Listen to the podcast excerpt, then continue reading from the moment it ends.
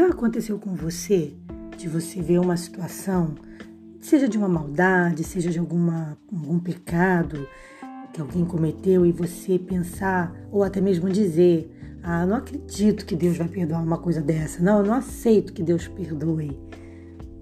Mas deixa eu te falar uma coisa. A benignidade do Senhor, ela tem uma profundidade muito diferente da nossa benignidade. E são muitos fatores que vão ser levados em conta para o perdão divino. Em Lamentações capítulo 3, versículo 22, diz que a benignidade do Senhor, ela jamais acaba. E as suas misericórdias não têm fim. O que é ótimo, porque se ela fosse finita, talvez elas não nos alcançasse.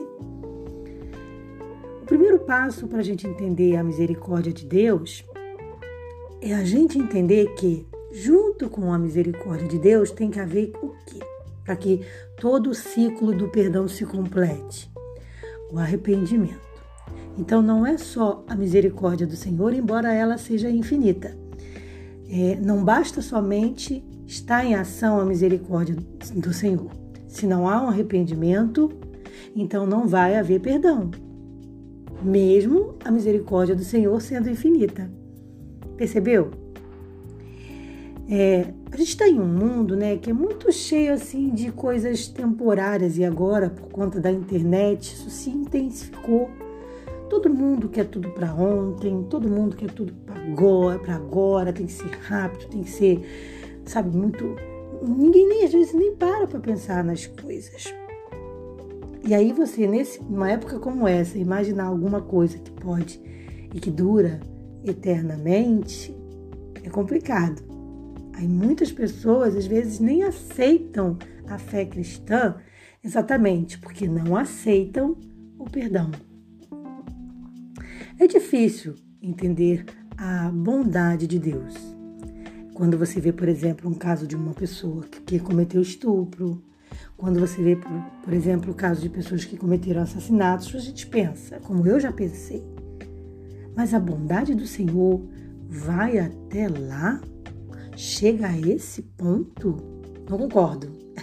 É o que a gente logo pensa. Não concordo. Mas sabe, a misericórdia do Senhor ela está muito acima do que a gente pensa, do que a gente entende. Então, o primeiro ponto para você poder se relacionar bem com a misericórdia do Senhor é você entender que nós somos pequenos, que nossa mente é finita e que a gente não vai ver as coisas como Deus vê. Só Deus pode julgar o coração. Então, em se tratando de salvação, em se tratando de perdão, isso é com Deus, isso não é com a gente.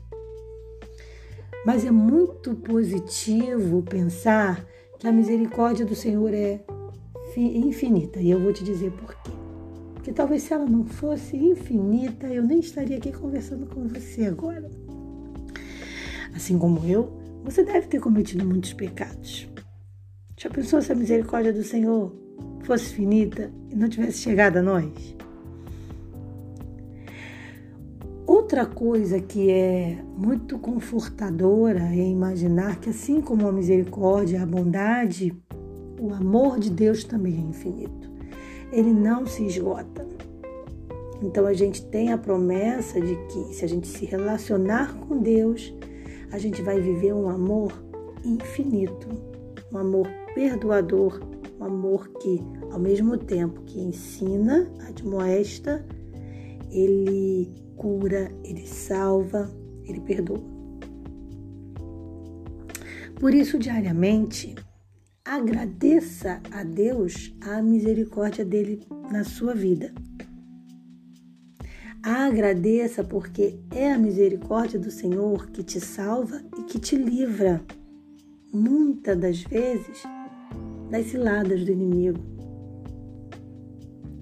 Que você possa dizer assim para Deus: Senhor, eu entrego a minha fidelidade a Ti, eu quero renovar a minha esperança diariamente em Ti e que eu jamais esqueça da tua misericórdia e bondade.